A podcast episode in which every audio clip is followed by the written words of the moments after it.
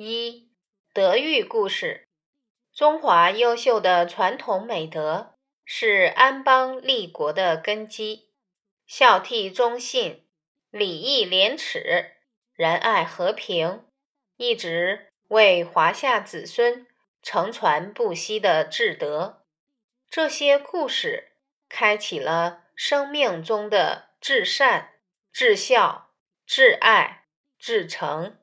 千古以来，感人不坠，诚值细细体会其所蕴含的深意。孝一，伯鱼怜母。古代有个孝子叫韩伯鱼，他的母亲在他犯错时，总是严厉的教导他，有时还会打他。待他长大成人后，当他犯错时，母亲的教训依然如故。有一次，母亲打他，他突然放声大哭，母亲很惊讶，因几十年来打他，他从未哭过，于是就问他为什么要哭。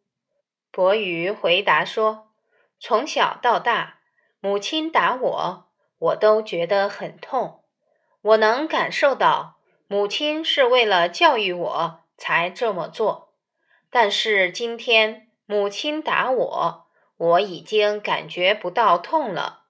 这说明母亲的身体愈来愈虚弱，我奉养母亲的时间愈来愈短了。想到此，我不禁悲从中来。所以，父母为了抚育孩子，为了孩子茁壮成长，日复一日，年复一年，年华消逝，日渐衰老。为人子者，更当孝养父母。